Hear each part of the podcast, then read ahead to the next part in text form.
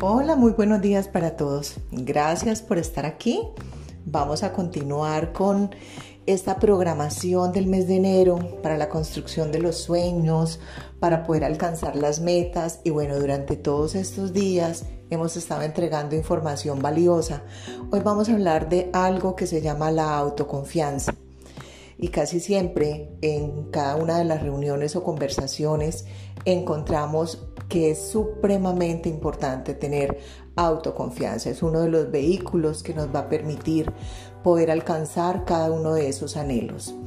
En diferentes actividades diarias encontramos personas que nos pueden invitar a caducar nuestro sueño, que quizás nos dicen que eso no es para nosotros, que también en otras oportunidades mencionan que eso le corresponde a esas personas que tienen más dinero o que tienen otra posición social.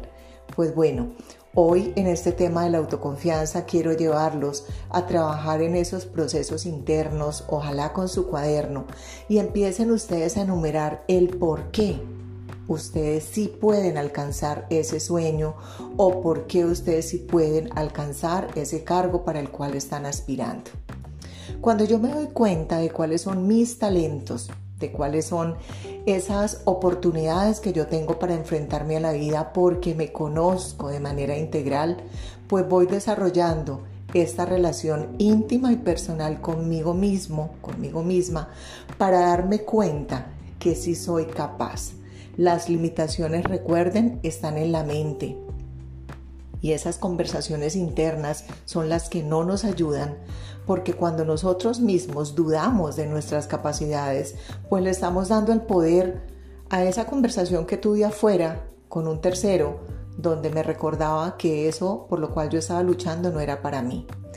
Hoy quiero dejarles como tarea principal pararse frente al espejo, observarse detenidamente, detallar cada uno de los rasgos físicos que ustedes perciben y luego coger papel y lápiz y detallar esos rasgos de la personalidad.